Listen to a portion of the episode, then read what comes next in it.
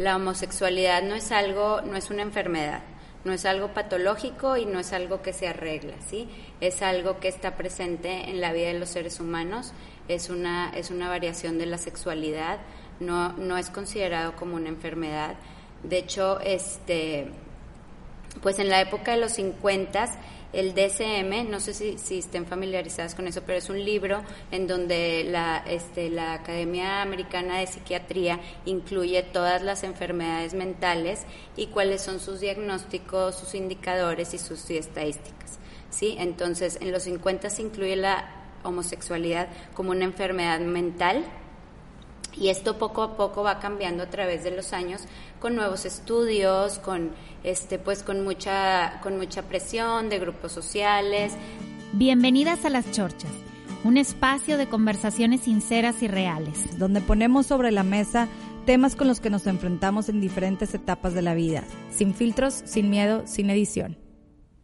Hola, hola, ¿cómo estamos, chorcheras? Muy bien, felices de estar otro martes aquí. Otro episodio, bien padre que va a estar hoy. Tenemos a Claudia Barrera, terapeuta familiar con especialidad en terapia breve sistémica.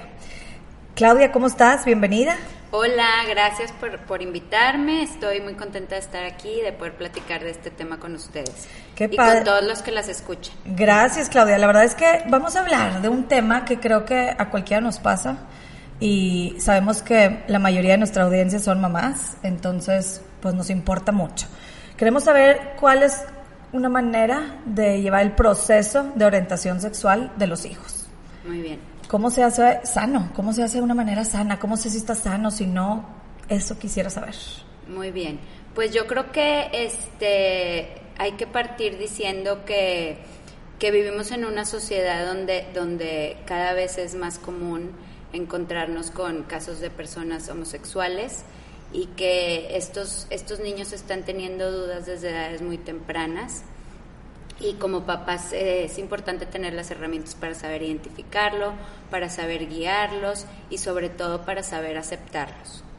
Sí, este, también partiendo un poco de decir que el, el rechazo nunca va a ser una buena idea, el rechazo nunca va a llevar a nada bueno. Y, y si tú estás en esta situación donde, donde tu hijo o tu hija trae dudas acerca de su identidad y de su orientación sexual, tiene que tener muy claro que en su casa siempre va a ser aceptado como sea, ¿sí? Porque aunque la, aunque la identidad sexual es muy importante, no lo es todo en una persona.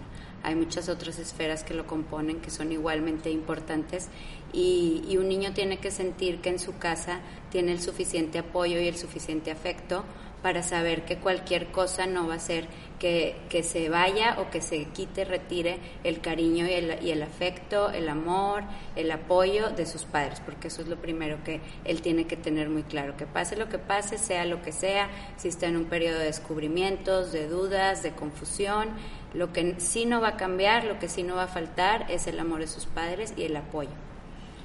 Oye, Claudia, y ahorita hacías una diferencia entre lo que era una identidad y lo que era la orientación. Igual y muchas veces lo damos por sentado, que ya sabemos nosotros este, qué es qué, pero en realidad no sabemos bien bien qué nos dice todo esto que tú has estudiado. ¿Nos pudieras platicar sí. más o menos la diferencia entre qué es una identidad y qué es la orientación sexual? Pues sí, mira, para empezar ambos son cambiantes y ambos son eh, están presentes a través del tiempo, sí, o sea, desde desde que el bebé nace hasta que hasta que llega a una madurez o a una o a una identidad ya más formada, pero por ejemplo, cuando hablamos de identidad sexual, pues se tiene más que ver con cómo yo me cómo yo me siento como hombre o como mujer con mi sexo biológico, con el, el, sexo que me fue asignado biológicamente, tanto como hombre como mujer, cómo vivo ese, ese sexo.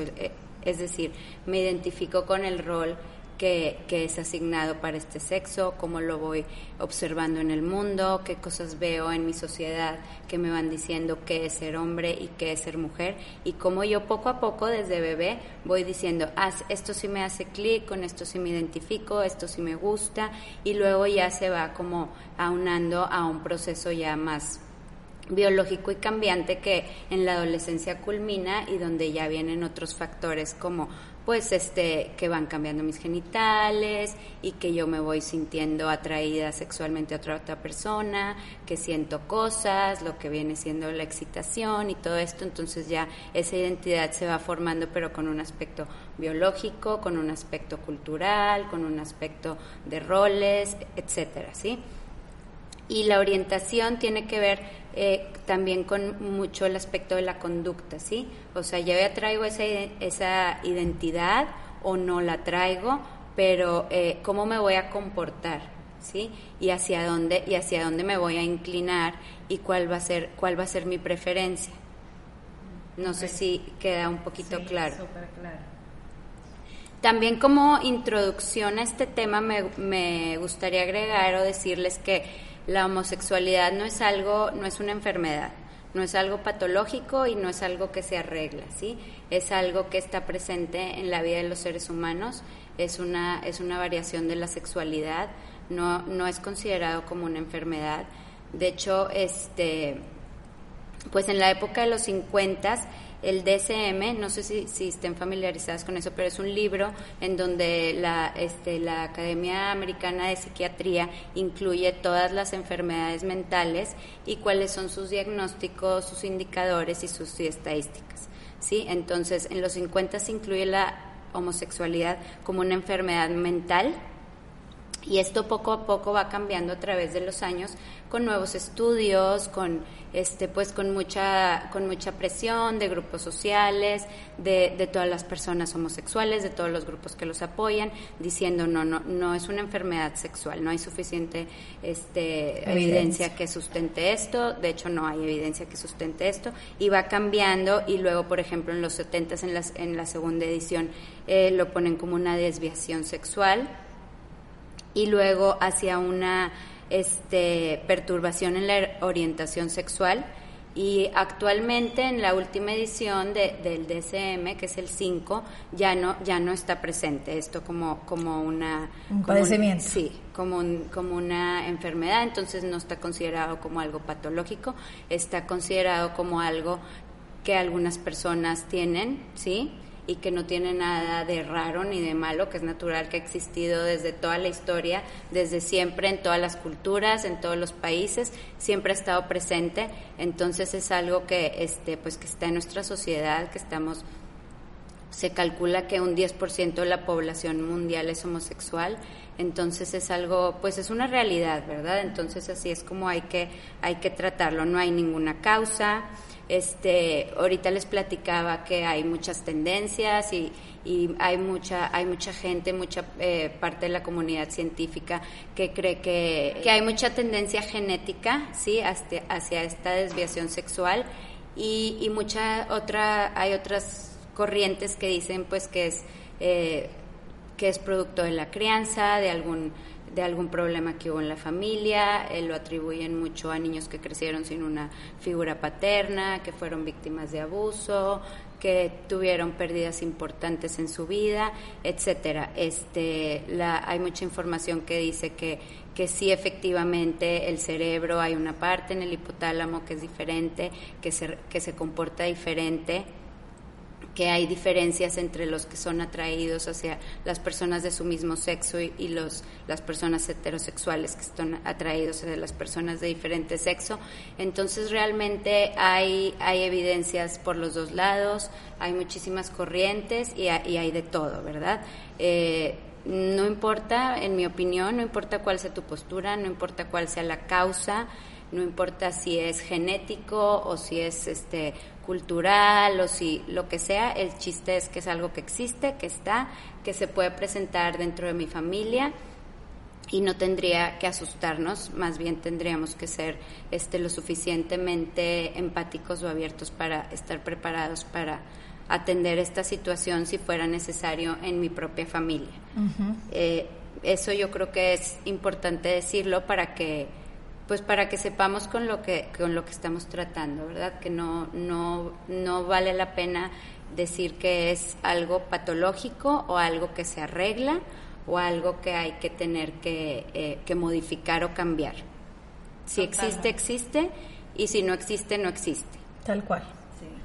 Eso que dices de cambiarlo, me, me pongo a pensar, bueno, como antes cuando empezábamos que teníamos niños chiquitos, que decía, ay, es que la niña juega más con los carritos y el niño juega más con, con las muñecas, ¿no? O ese, ese tipo de roles que nosotros pensamos que si cambiándolos o, o porque simplemente no estamos abiertos a esa posibilidad, no dejamos que fluya de esa manera.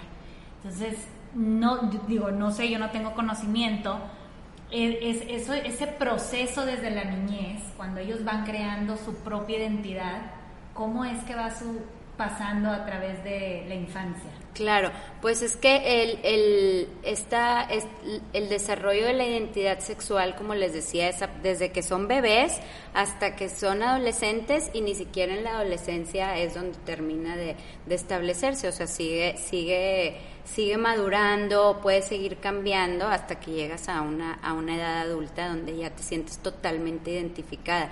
Pero Obviamente hay etapas y, y el bebé, el, el, niño en la edad temprana, en la edad más avanzada, tiene ciertas características que son como normales, ¿sí? O son esperadas de un desarrollo, de manifestaciones de un desarrollo normal y este y van, y van pues son parte de la educación sexual, ¿sí? O sea, si tú, si tú vives un proceso de educación sexual sano, vas a poder saber si estás identificándote o no con esta, con este con este sexo biológico que te tocó o que te pasaron tus papás por obra de la naturaleza es, es papel de toda de toda la vida el decidir si te identificas o no con esto. Y es algo en donde a pesar de como tú dices o sea a pesar de que te quiten el carrito o te digan que eso no está bien eso va, va a salir ¿verdad? Va a salir tarde o temprano.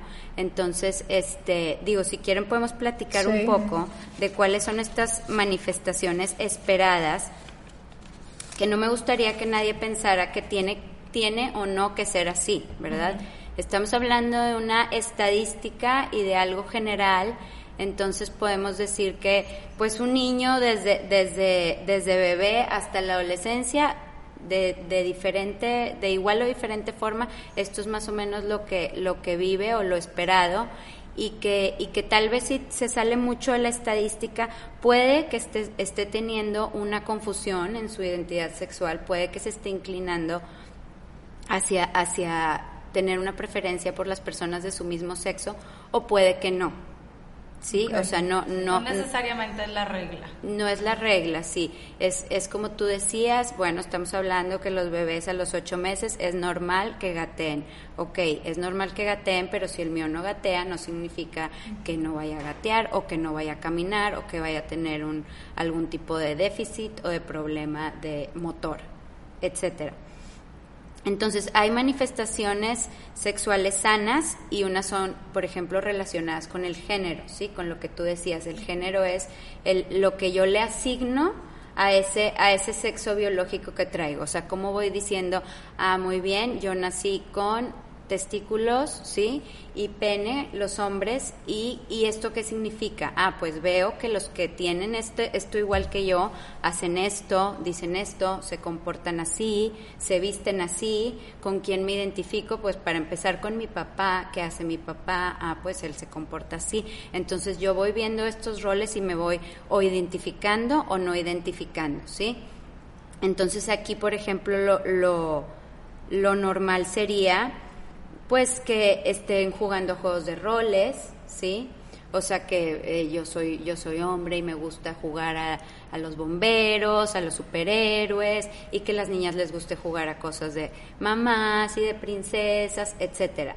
Otra vez, esto es lo esperado y lo y lo, la estadística, ¿verdad? El que tú veas que tu hijo tiene muchísimo interés por, por los juegos de, este, de las niñas o por los roles de las niñas, que es como se está formando este género en su, en su, en su psique, no tiene nada de malo, puede que tenga curiosidad o que esté súper identificado con el rol de la mamá y, y, esto puede ir cambiando. Ahora, si lo ves súper presente a lo largo de toda su infancia y que sigue en la adolescencia, pues este puede ser un indicador de que tal vez está, está teniendo dudas o confusión, ¿sí? Entonces, relacionado con el género sería esto. Yo como niño veo que los niños se visten así, que juegan estos deportes, que les gustan estas cosas y me gusta. A mí también me gusta, me gusta este hacer estos juegos rudos, me gusta este sentarme con los hombres en mi familia a ver el fútbol o los deportes, etcétera, y las niñas por su lado. Entonces, y luego vamos viendo también las, estas manifestaciones en los vínculos afectivos, que este es otro componente de la sexualidad, ¿sí? O sea, todos estos son componentes de la sexualidad que están presentes siempre. Entonces, a medida que tú vas formando tu sexualidad o que tú como papá vas educando en la sexualidad, no puedes dejar ninguna de estas de estos aspectos fuera, porque tienen que ver la sexualidad tiene que ver con el género, tiene que ver con estos vínculos afectivos también, ¿verdad? Esto tampoco. Entonces, aquí que vemos pues que tienen interés por los novios, por ejemplo, las niñas que siempre están viendo a la hermana grande o a la prima y que le preguntan por el novio y te trajeron flores y se emocionan con el que se va a casar y todas estas cosas, pues es, es un desarrollo normal, ¿verdad? Es lo esperado. O el niño tal vez que tiene intereses románticos por, por la maestra o por la, este, no sé, la amiga de los papás, etcétera, que se preocupan por, por, por la familia, también esto, esto es muy normal, que se preocupan por el divorcio cuando los papás están separándose o no están bien, siempre tienen esa angustia de que esa, ese vínculo afectivo los que ellos ven cercanos o los que son parte de su vida se vayan a ver afectados o que haya rupturas aquí. Entonces, todo esto, bueno, aquí también otra cosa es que viene mucho lo que es el instinto, el instinto maternal o paternal. Entonces, lo esperado, lo sano es ver que se preocupen por sus mascotas, por sus hermanitos, que si hay un nuevo integrante en la familia, pues ahí es donde ves que se va desarrollando esta, este, este vínculo por la reproducción, ¿verdad? Por seguir, por seguir este, procreando. Y luego hay otra parte también básica en toda esta forma, la formación de la identidad sexual, que es el erotismo que aquí es como este pues cómo me voy identificando con, mis genitales y cómo me voy dando cuenta que esto va a ser una fuente de placer en mi vida y que va a estar relacionado con esto que antes no entendía sí que estaba todo esto del género de cómo quiero yo ser hombre o cómo quiero ser mujer qué significa para mí y para el mundo y qué significa para el mundo ser hombre y para mí ser hombre y cómo cómo compaginó estas dos ideas y luego cómo viene toda esta parte de, del erotismo, ¿verdad? Que son los juegos sexuales, explorar mis genitales, curiosidad por los de los demás, por los del sexo opuesto, ¿sí? Eh, en, una, en una edad es muy común por todos, ¿verdad? Sí, en la etapa fálica que estamos hablando de, niños muy chiquitos, pues sí quiero ver los tuyos, quiero ver los míos, este, porque yo estoy así, porque tú, entonces aquí es general. Pero luego ya en una etapa más adolescente, pues ya lo esperado sería por el, por el del sexo opuesto, ¿sí? Pero todo, todo es normal, o sea, todo es parte de este desarrollo. Y ya este lo, último es ya pues la reproducción, que tiene un poco que ver con los vínculos afectivos, pero es ya pues yo quiero jugar a la casita, a la mamá y al papá y este que preguntan mucho sobre el matrimonio, entonces yo también, yo también así como tú, mamá, yo también un día voy a llegar a eso. Entonces, todas estas cosas son como que parte de un desarrollo normal y lo esperado. Obviamente, todas van a tener variaciones y aquí es mucho donde este pues entran los papás a, decir todo es normal y qué importante es que no tenga yo una idea fija en ninguna de estas áreas porque todo puede ser cambiante, o sea, tu hijo puede o no interesarse por las cosas que están asignados a su género en la sociedad. Puede decir, a mí este a mí esta es, a mí yo no me estoy identificando con esto, no no me hace clic. Y, y este y aquí es donde sí pues hay muchísima, hay muchísimos estudios de los papás de niños homosexuales que dicen que pues ellos, claro que sí, desde chiquitos hubo muchas cosas que empezaron a observar que se salían de la norma. Esto otra vez no es malo, no es patológico, no es enfermedad, simplemente no va con el montón, con el 90% de la población mundial, sino con el 10. es identificarlo, básicamente, identificarlo y tener esa sensibilidad como para darte cuenta y poderlo acompañar. Pero como dices, Claudia, también no alarmarte por una sola manifestación Sí. y, no, y no sentir que estás bien o estás mal. O sea, como que también luego a veces siento que "Ah, mi hijo juega con muñecas, ya, entonces es homosexual. No necesariamente, como dices, no necesariamente. Entonces O hay sea, que ver todo en conjunto. Y, global. y como decías, para tener este proceso sano, por así decirlo, o sea, lo normal, el 90%, es, es esto, es que veas que tenga esos roles en su cabeza, como la misma cultura donde vivas te va poniendo, cada casa es diferente, cada historia, cada familia, cada, si tú creciste en una familia donde tu tío, tu tía es homosexual y se ve tan casual, y digo, la verdad, todo eso afecta. Entonces, como que todas estas manifestaciones que me dices, como dice Fabi, sin más, una lo tiene o no está bien o ya son muchas, pues son esas cosas de decir, bueno, ojo, y tienes esa apertura para acompañarlo, acompañarla, este, y ver qué haces. Entonces, si yo, ahorita todo lo que me dices, si yo soy esa mamá que digo, sí, mi hijo, todo lo que me dices lo veo medio, pues no, Confundido. confundido, no lo veo como este normal, ¿qué, ¿a qué edad o qué dices tú? Oye, pues tiene 10, no pasa nada, o ya tiene 17, o, o sea, ¿qué parámetro como mamá, qué recomendarías tú de ir con una terapeuta de no, de qué? Para acompañarlo, como dices, no para corregir, no es enfermedad, pero para acompañarlo y ayudar al niño o a la niña a descubrirse y a entenderse y saber bien qué, ¿no? Claro, sí, sí, sí. Entiendo. Mira, este, hay muchos estudios que señalan que de cuatro, cuatro de cada cinco homosexuales dicen que sus primeras manifestaciones son anterior a los nueve años. Ay, ¿sí? Y uno de cada cinco reconocen su, su comienzo en la pubertad. O sea, la mayoría saben identificar esto desde edades más ¿A tempranas. poco? ¿sí? Mira, no sabía ese dato. Entonces, no le saben poner un nombre tal vez a esa, a esa confusión o a, eso, o a ese proceso que están viviendo o no saben qué significa o qué implicaciones tienen, pero ya que voltean atrás dicen, claro, por eso a mí todas estas cosas desde los nueve años no me hacían clic. O sea, yo veía que eh, todos estaban interesados por la niña, etcétera, y yo decía, ¿yo por qué no siento esto? o porque a mí no, no me emociona, o porque cuando están los niños en la etapa de, pues, de la pornografía y estas cosas, yo no me veía tan emocionado como mis amigos. Y algo muy importante, pues que hay que considerar es que para estas edades, desde los nueve, obviamente en la adolescencia se, se incrementa, lo más importante para ellos es encajar, ser aceptados, y sentir que son pertenecientes a algo, ¿sí? Entonces dicen, a esto que yo pertenezco, que es mi grupo de amigos o, o mi, sí, mi, mi círculo de amistad. Mis iguales. Mis iguales, mis peers, yo no, yo no me estoy identificando, estoy saliéndome de, de la norma y entonces, ¿qué hago? ¿Les digo, no les digo? ¿Cambio, no cambio? Lo forzo. Lo forzo, intento. ¿Qué hago? Pues voy a intentar. Ellos que están haciendo, pues están teniendo novias, intereses, hablan con niñas, etcétera, experiencias, están teniendo experiencias sexuales, pues yo también. Yo también lo voy a hacer para no salirme de esta norma. Entonces, ¿qué pasa ahí? Pues ya está habiendo una ruptura en este desarrollo sano, ¿verdad?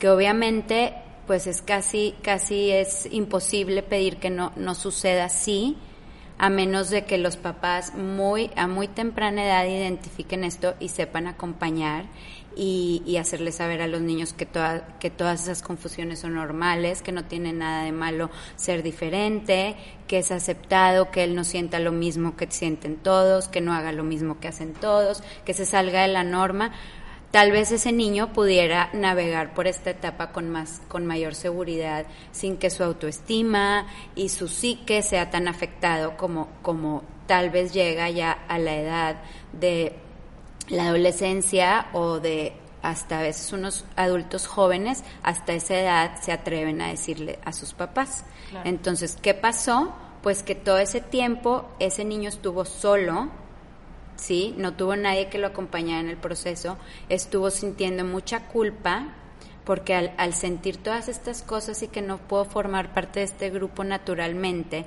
y que no sale y que no y que no siento lo mismo que los demás sienten, que no hago los demás, entonces yo yo algo estoy haciendo mal.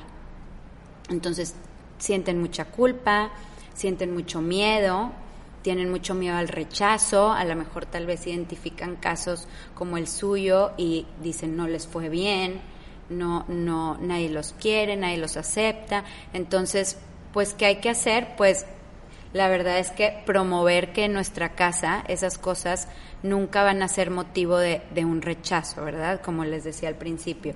Y que siempre, pase lo que pase, los papás van a hacer lo que tengan que hacer para que ese niño tenga un desarrollo sano, un desarrollo y que, y que llegue a su adultez o que llegue a esta identificación y orientación sexual con muchísima seguridad, con muchísima, este, pues con muchísima paz, ¿verdad? De que, de que, de que todo está bien, de que al menos en su casa no, no va a ser rechazado. Y eso decirlo tal cual, ¿no? Al niño, o sea, pienso lo que dices hasta me da sentimiento de ese niño que de grande diga, oye, yo viví una infancia solo, o por duda, o niña, ¿verdad?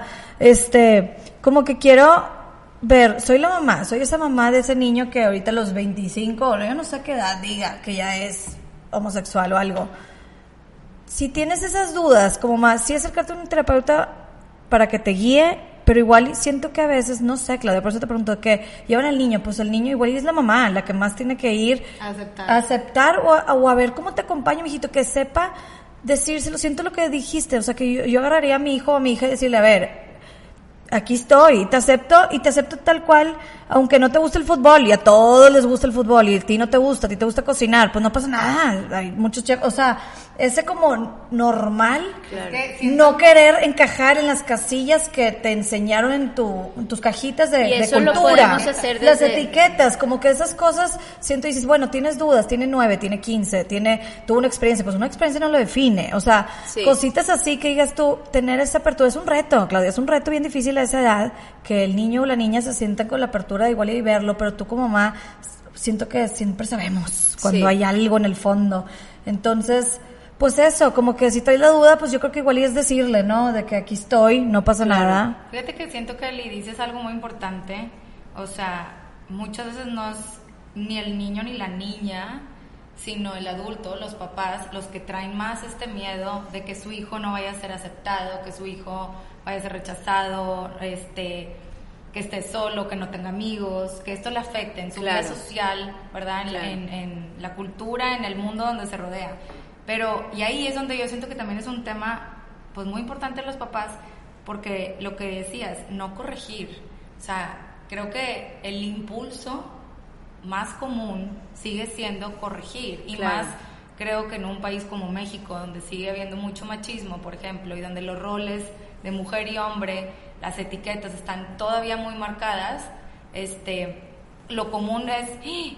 suelta la muñeca, niño, si Claro. fuera niño, ¿verdad? De que, Sí. entonces, o al revés, mijita, no te enlodes, no estés jugando con la pelota con tus primos, vete mejor acá con, a cocinar o no sé, ¿verdad? sí, sí. Por lo mismo que cada vez se va quitando esas etiquetas y esos roles pegados a los géneros, ¿no? O sea, como que cada vez hay más apertura.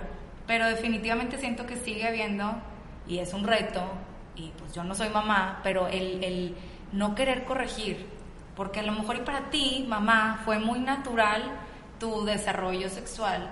Entonces Claro. no, no, no, no lo entiendes y te da miedo, ¿no? Claro. Y yo digo, quiero agregar, y ahorita que tú dices eso, Fabi, siento que todas las que somos mamás hacemos las cosas por amor, no necesito, Claro. o sea, siempre cada una siempre estamos, bien intencionadas. Siempre estamos Sí. bien Hacemos lo mejor que podemos. Exacto. Cada quien con lo que aprendió, Con lo que tenemos. con lo que tenemos, con las herramientas que la vida nos ha puesto, hacemos lo mejor que podemos.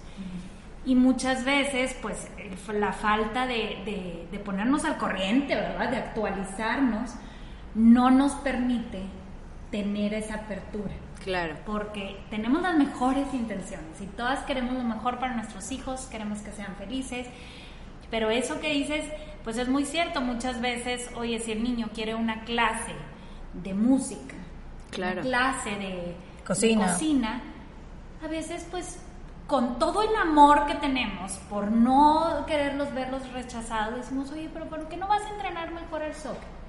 Entonces empieza y como tú dices, ese acompañamiento empieza desde nosotros, desde nuestra Claro. casa, desde cómo reaccionamos ante cada situación. Que todos lo hacemos por amor, quiero repetir, Claro, todas las que no saben, porque a veces hasta uno siente la culpa. O sea, uno es como, uno Sí, como sí, mamá sí. dices, ¿qué hice mal?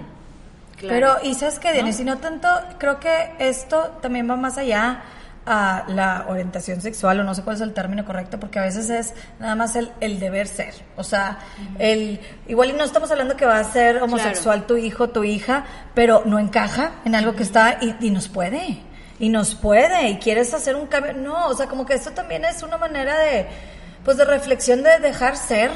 Y también, no sé, Claudia, porque creo, o sea, Vamos a, a, pensar tantito como que el hecho de que sí te acompaño, sí te quiero con amor y todo, pero también quiero que estés lo más seguro de ti mismo. O sea, tampoco te voy a encajar, o sea, no te voy a encajar, encajonar a que, encajonar ya, a que ya eres gay o eh, homosexual o no sé, o, o, no, no eres y para el Sí, otro lado. no No, empujar, no empuja, no empuje, no empuje. Sí, no, no empujen, No claro. empujen, dejar natural ser. O sea, yo no sé si es, como decías, parte de ciertas edades es normal, es curiosidad, que nos asustamos si hace algo diferente de todos los sentidos, desde el soccer o la, Sí, o la prueba sexual de algo, no sé, este, la experiencia sexual de algo, y que una, una, No significa una situación nada. no significa nada, o sea, es, es curiosidad, tenemos Sí. esa mente y esa apertura, y creo que es importante como recordar y decir, sabes que sí, no empujar, dejar que fluya y correcto y acompañarte. Hay mucha gente especialista como Claudia que te pueden acompañar, que pueden guiarte y creo que más guía, como decíamos, creo yo, tú dime, Claudia, que te se acercan más contigo papás, pues que es más guía para los papás que para el niño en sí. Sí, ¿no? eh, bueno, toda la familia vive su proceso, Sí, ¿verdad? Este, Cada quien diferente. Sí, eh, la adolescencia es una época difícil para los niños y para los papás también, que estamos llenos de miedos y de angustias y de que esta iniciación al mundo sexual de nuestros hijos nos causa mucho temor y más si esta si este acercamiento pues es fuera de lo común del 90%, pues más me va a angustiar, ¿verdad? Más me va a angustiar saber que se está saliendo tanto de la norma. Entonces, todos tienen su proceso, la familia en sí también tiene su proceso junta, pero también por separado. El niño, esta identidad no es fácil, ¿verdad? No es fácil formarme y, y, y como decir, ya pertenezco a este grupo, ya estoy a gusto con esto, estoy bien con esto, esto es un proceso para, para un niño también y, y de hecho, pues es algo que, que toma tiempo que es difícil que un chavo te pueda decir yo ya, con esto ya estoy bien, ¿sí? O sea, eso está, está raro. Si un niño de 10 años te dice yo ya, está curioso o no. Sí, porque todavía ni siquiera tiene el área La de madurez. bueno, la madurez y también pues hay componentes que son importantes, aspectos de conducta sexual, ¿sí? Tienen que estar presentes los tres para que tú puedas decir, ah, bueno, a esa persona ya podemos identificarla como, como homosexual. Aspectos de conducta, de orientación sexual y por último, que esta, este niño o esta niña se sienten pertenecientes a ese grupo. Ok. Entonces, cuando estos tres componentes estén justos, pues ya decimos check. Ah, ya. ¿sí? Ok. Y, y, y los papás, pues en, en- obviamente primero está la- el proceso, su proceso es negación, ¿sí? Negación, esto no puede ser, vamos a corregirlo, vamos a buscarte ayuda, que aquí pues antes, este, cada vez menos todavía está presente las terapias de conversión, ¿sí? Que, que, que existían donde tú llevabas a tu hijo para pues para que te lo arreglaran, Wow. ¿verdad? Para que un psiquiatra o un psicólogo te arreglara a tu hijo y este y pues te lo compusiera. Entonces, ahora sabemos que esas terapias pues no funcionan, que lejos de ayudar hacen muchísimo daño, que confunden más al- a, la persona, que se daña su autoestima, que los hacen más propensos a, a- a- a vicios, a a desórdenes de alimenticios y obviamente a no estar a gusto con su con su identidad, ¿verdad? Porque me estás diciendo que es algo tan tan malo, pues que cómo que cómo que cómo lo vivo claro. ahora con naturalidad y con soltura si si llevas seis meses diciéndome que esto está todo mal y este y aquí estas terapias a lo, a lo máximo que pueden llegar es a cambiar aspectos de conducta, ¿sí? Pero pues aquí otra vez estamos hablando de lo mismo. Yo me es- estoy comportando como me dijeron que me comporte por miedo o por o porque es lo correcto, porque es lo que mi familia espera de mí. Acuérdense que para, lo para el adolescente, aunque no parezca, lo que piensen su familia de ellos es lo más importante, aunque pudiera parecer que no, es muy importante saber que yo estoy viviendo a la expectativa de mis padres. Entonces, aquí aguas con la expectativa, porque, porque la expectativa es algo que aunque no sea este tema, es algo que los niños cargan con muchísima angustia desde edades muy tempranas, entonces toda, todo lo que estoy haciendo va se está alejando esa expectativa. ¿Por qué? Porque mi mamá ya me está diciendo desde que tengo seis años, y tú cuando seas mamá, y tú cuando no sé qué, entonces pues yo, yo ya, ya me causa cortocircuito cada vez que yo veo que yo no voy a hacer eso. Eso que dice mi mamá, yo no voy en ese camino y, y eso me está alejando de complacerla de complacer a mis padres. Entonces, la expectativa es algo que entre menos esté presente mejor, porque de hecho es la parte del duelo de los padres más fuerte, ¿sí? El, el, el saber que, que lo que ellos esperaban de sus hijos, el, el, plan de vida que tenían para ellos o como ellos los visualizaban con una familia hermosa, este, con los nietos, que eso no va a pasar. Entonces, ¿de quién es culpa eso? Pues de los papás, porque el niño podría decir, bueno, ¿y a ti quién te dijo que esperaras eso de mí? O sea, o porque, eh, ¿qué idea te di yo para, para que tú pensaras que yo me iba a casar con una niña, que iba a ser papá, que iba a tener hijos? ¿Por qué pensaste eso? ¿Sí? Entonces, tal vez esa mamá no hubiera sufrido tanto si no se hubiera pasado tantos años creando esas expectativas que luego tanto duelen aterrizar y que casi nunca se nos cumplen como, como, como están en nuestra mente. Entonces, entre menos expectativa en este tema y en todos los temas, mejor, menos carga le vas a dar a tus hijos y más natural se te vaya a hacer cualquier cosa que se salga de la norma, que de todo, como De todo, que eso es aplaudible, eso es padrísimo, que un niño llegue y te diga, mamá, a mí me interesa la música. Pues qué padrísimo que tu hijo te pueda decir eso y que tú le puedas decir, Oye, yo te, veo, la guitarra? yo te veo un super talento. De hecho, yo desde chiquito te noté que te encantaba y que, ¿y por qué? O sea, ¿por qué no? ¿Por qué no va a tener el niño la confianza de decirle eso a sus papás? Si se supone que los papás pues están para para apoyarlo y para ayudar. Entonces, si ese niño llega a la adolescencia con todas estas dudas y todas estas confusiones, ¿cómo se la comparte a sus papás si desde chiquito las cosas que trató, los, los, focos rojos que trató de decirle, es que a mí no me gusta esto, es que yo te dije que a mí no me gustaba el fútbol, ¿verdad? Te dije desde los cuatro que no me metieras te dije que a mí me gustaba el baile, te dije que me gustaba bailar. Entonces, sí, yo escucho, yo estoy abierta, yo soy muy... Pues sí, pero no, no escuchaste lo suficiente, ¿sí? Entonces, sí dan señales. Es difícil, Claudia, yo creo que es difícil esto para los papás de todo, o sea, pero quitarnos esa... Sí, ahorita se me vino a la mente hasta la profesión de que tu abuelo doctor, tu papá doctor, tú cuando seas doctor, o sea, no, quiero ser doctor, A lo mejor el niño tiene un talentazo de chef o otra cosa, y siento que es un poco lo mismo, queremos controlar a veces. Está presente en todos. los hijos en todo. Sí, pero mira, es tan importante que ellos puedan compartir esto y que se sientan acompañados en este proceso. ¿Por qué? Porque esto va a prevenir muchísimas cosas, ¿sí? O sea, aquí no se acaba, aquí no se acaba... Eh, lo que para algunos pudiera ser el problema, ¿sí? que para mí no es un problema, pero lo que para algunos pudiera ser un problema, pues aquí no se acaba, ¿verdad? O sea, de aquí, de que si tu hijo está acompañado y si se siente apoyado y si se siente comprendido, dependen muchas cosas. Y hay muchísimos estudios que dicen que el niño que recibió apoyo en cuando fue a pedirlo, que realmente cuando el niño ya va a hablar con sus papás, es un, es un grito de auxilio, ¿sí? O sea, hay que tomarlo como un grito de auxilio y como, a ver, perfecto, aquí estoy, ¿qué hacemos? ¿Cómo le hacemos? ¿Cómo te ayudo? ¿Cómo fortalecemos tu autoestima? ¿Cómo te ayudo a encaminar esta identidad que todavía no está clara, pero vamos a verlo, vamos a ver cómo cómo este cómo aclaramos todas estas dudas que tú traes. Pero este este tiempo es clave porque aquí es cuando estos niños que están del otro lado, que sienten este rechazo, pues se van a los vicios, tienen problemas tremendos de depresión, de problemas alimenticios y lo que tú quieras.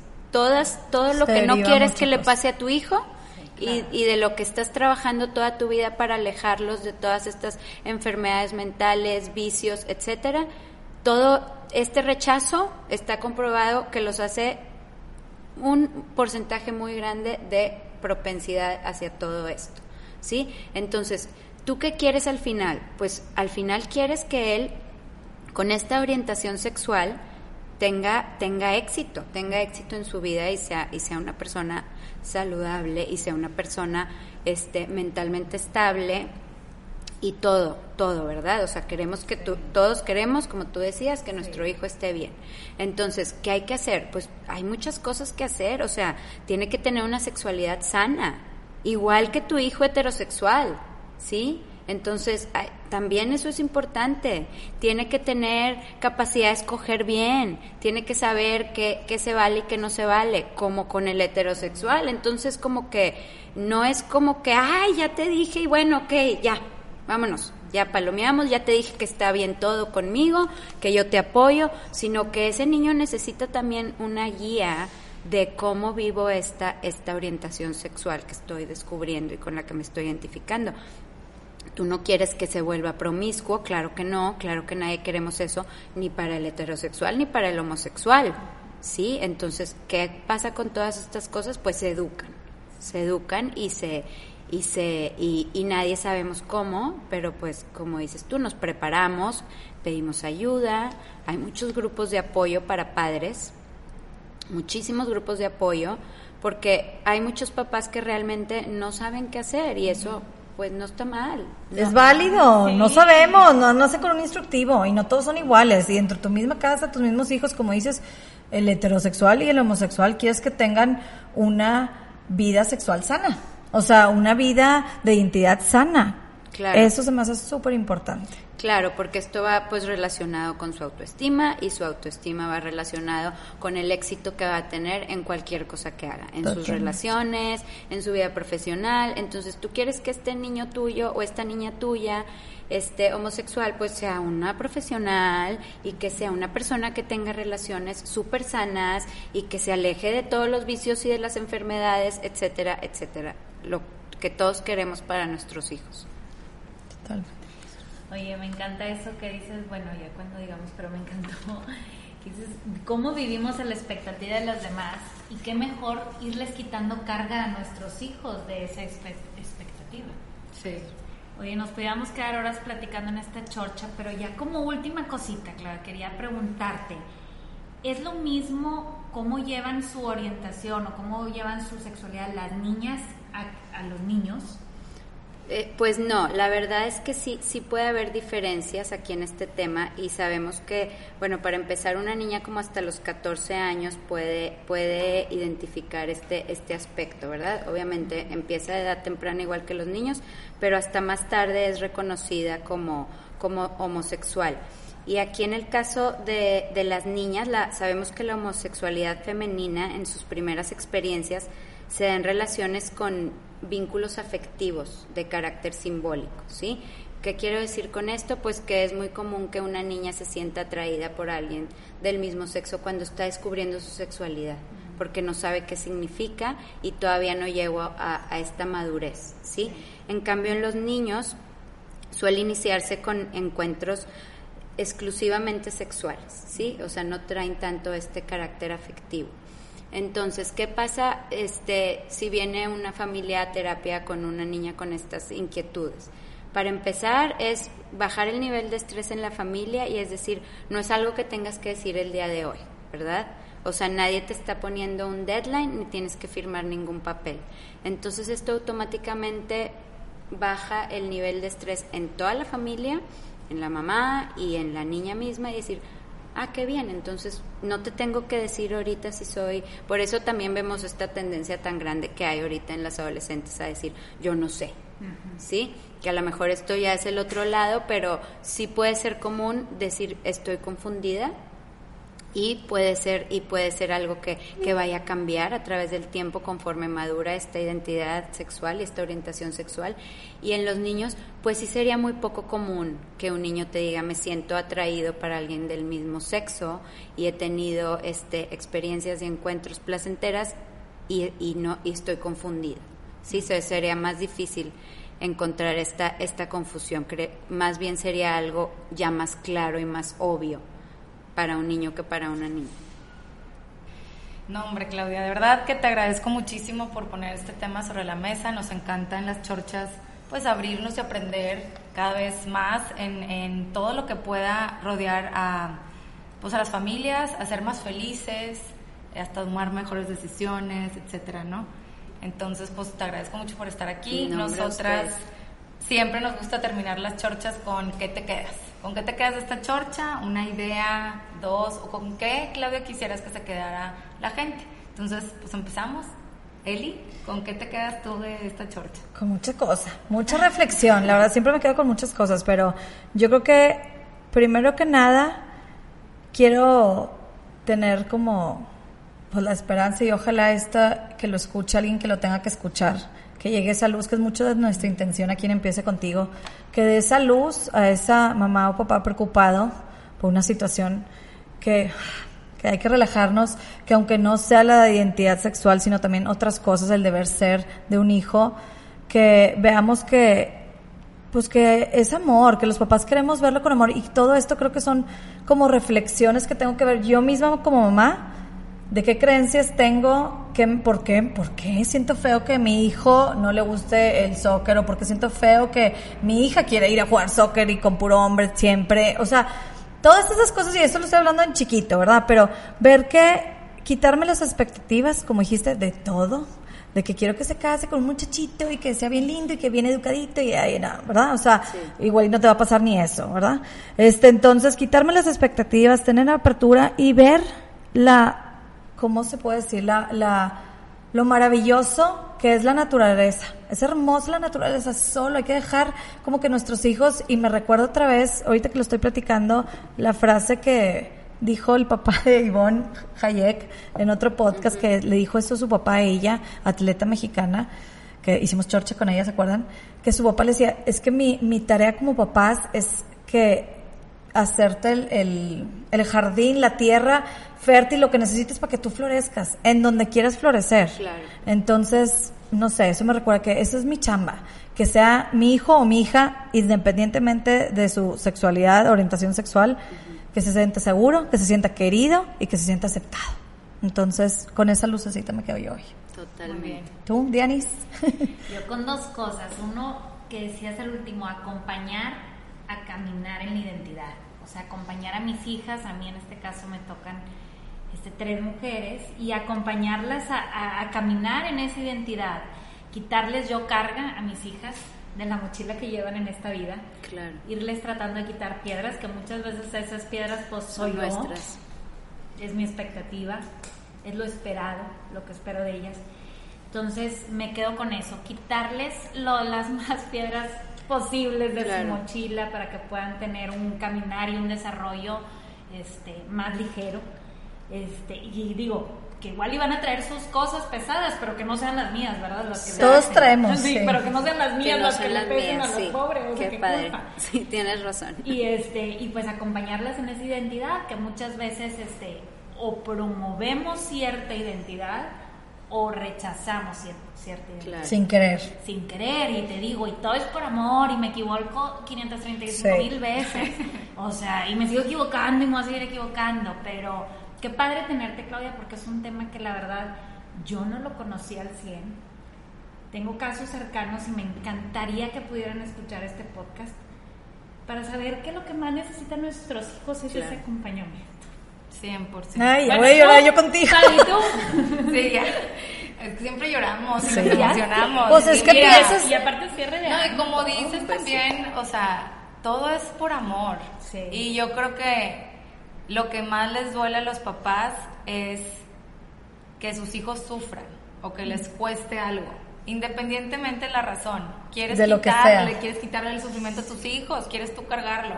Y eso se ve en ustedes como más y se ve en todo el mundo, y, o sea, en todos los que son papás, ¿no? Entonces ahí es como, pues, ten compasión contigo misma como mamá, ¿verdad? Y decir, no soy perfecta, pero puedo aprender. Todos los días. Y por amor voy a aprender, y si necesito yo ir a terapia o algo, lo voy a hacer, ¿verdad?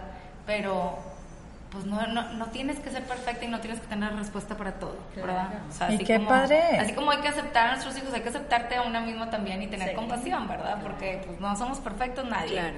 Este, Y piensen ustedes, nada más ahorita lo que dijo Dianis, qué padre llegar, o piensen ustedes en su infancia, qué padre llegar a tu casa, a tu núcleo, a tu nido, a ser tú, hacer sentir, a que te sientas querida, que te sientas que espectacular sentimiento, que tu hijo sepa qué reto, qué difícil, y sí, porque sea lo que sea tu profesión, tu orientación, tu pareja, tu, todo lo que tú quieras ser, aquí Se vale se vale. Y va a ser el amor, qué padre, vean.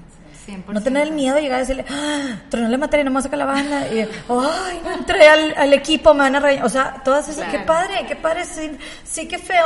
O sea, siento que puedes llegar como hija, mamá, no me saqué la calificación que quería. Ay, ya sé, pero yo, no es, es tu meta. Tú querías el 100, yo no. Chin, mijita, aquí te abrazo y te apoyo. Qué padre, qué padre llegar a eso. Chorcheras, hay que hacerlo. Hay que hacer ese, ese nidito, ¿verdad? Sí.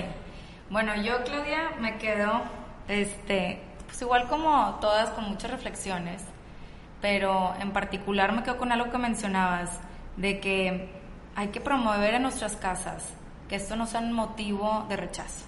Sí. Lo dijiste y se me, o sea, lo anoté y todo, de que no se vale. Yo Sí. siento que ni siquiera es, híjoles, te invito a que no rechaces. No, no se vale que esto sea un motivo de rechazo. Hay tantas cosas este, que nos pueden afectar, cosas dolorosas, este, sufrimientos, otro tipo de cosas que dices, híjoles, esto no tiene por qué ser. Otras a lo mejor y sí, y dependiendo de las situaciones, pero que esto no sea motivo de rechazo y no nada más porque tú traes dudas que en tu casa algún hijo o hija esté manifestando alguna orientación sexual, algunas conductas distintas este, a las que tú estás acostumbrado. No nada más por tú tener un hijo o un familiar, sino que en tu casa lo platiques y sea tema abierto, sin miedo, a que no se rechace a la familia al lado, al compañero en la escuela. O sea, que realmente entre más Platiques. estemos con una bandera de amor y de aceptación, yo creo que mejor sociedad vamos a tener, en todos los sentidos. Entonces, no es, híjoles, fulanita, qué difícil su hijo tal o su hija tal. No, no, que te puede pasar a ti o a quien sea, y que no sea esa la razón. O sea, que sea quitarte, pues, creencias equivocadas del pasado, porque como hablabas de los estudios, ¿cómo han cambiado esos mismos estudios científicos Claro. que han cambiado a través de los años? De igual manera, cuando ya hay una frase muy, muy sonada en las chorchas que lo hablamos mucho, él y yo, y también de Anis, de cuando conoces algo, cuando te informas y aprendes algo, entonces puedes actuar mejor y diferente. La frase es en inglés, when you know better, You do better. do better Maya Angelou. si conozco más, si aprendo, puedo actuar mejor y ser mejor. Si no, pues no, ¿qué se espera de mí? Entonces ahí como esa responsabilidad de todos de aprende, abre, ábrete, o sea, tómate la terapia necesaria, lo que sea, para que esto no sea motivo de rechazo. Y que es también, ya agregando ya muy mal, o sea, No, otra vez, dale. pero que es algo que dijo, se me hace clave, que dijo Claudia, que es una educación sexual constante. O sea, no porque ya le enseñé a mi hijo cómo Claro. está el asuntacho ya, ahí lo dejo, ni a mi hija, heterosexual o homosexual. Totalmente. O sea, tengo que acompañarlo. Es muy diferente la sexualidad de un niño de 13 a los 22, a los 28. O sea, todo eso es Qué importante. padre, que padre ponerlo sobre la mesa y es continuo, no es una vez, que sea No se continuo, que sea de crecimiento y que sea un espacio, este, pues eso, de crecimiento. ¿Y tú, Claudia, con qué quisieras que se quede el público? Pues mira, yo lo que quisiera transmitir es que estas cosas que te puedo decir que puedes hacer como mamá, las puedes hacer tengas o no tengas duda o, o va- vaya, es para todo, ¿verdad? Porque no no importa si tu hijo este trae esta esta confusión o no la trae, el chiste es que nos va a servir a todos. ¿Y qué es? Uno, busca esa conexión con tu hijo, ¿sí? O sea, lo que decíamos ahorita de la expectativa, que él sepa que contigo se puede hablar de todo, que tú no te vas a asustar, que no te vas a espantar y lo y todos los mensajes no verbales que enviamos son mucho más importantes que los verbales, porque tú le puedes decir a tu hijo, es que tú me puedes contar todo, me puedes hablar de todo. Claro que no, mamá. Ayer te platiqué que mis amigos se portaron mal y pelaste los ojos y una cara de trauma. Entonces, que tú me digas que, que puedo hablar contigo no, no me dice mucho. Me dice el que tú te sientes, me escuches y que las cosas no importantes las trates igual como las importantes, ¿sí? Porque un niño nunca va a llegar a contarte algo importante, nunca va a llegar una niña a decirte, mamá, fíjate que traigo estas dudas, eh, me siento súper atraída con mi amiga, ¿sí? Estoy sintiendo algo que es como parecido a un enamoramiento con mi amiga, este, si cuando te platicó de la tontería de la pijamada no estabas atenta, ¿sí? Y, no, y me pasa todos los días, me pasa todos los días. Tengo un hijo fanático de Harry Potter que me quiere contar todos los, detalles. todos los detalles y yo estoy así como que me quiere explotar la cabeza con quién era el bueno y quién era el malo y qué, qué ahora qué, qué hechizo hicieron y ya perdí la cuenta si vamos en el 7 o en el...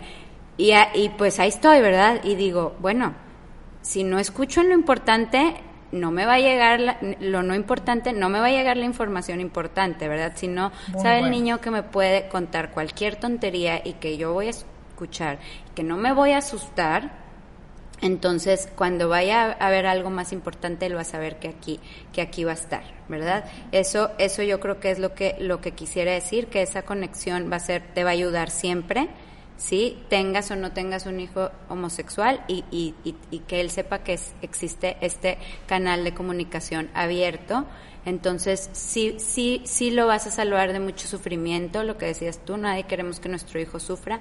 Sí, hay muchos miedos, hay muchas cosas que sí puede vivir, mucho rechazo, mucho bull, claro que sí existe, pero ya vimos las dos, los dos casos, el caso del que es rechazado, el caso de que es aceptado. Definitivamente te quieres ir a, toda, a todo el panorama del lado del caso del niño o de la niña que sí recibió ese apoyo, que sí recibió esa ayuda, que sí recibió ese, ese, ese amor incondicional en casa, que si necesitó una terapia, lo llevaron a una terapia, ¿sí?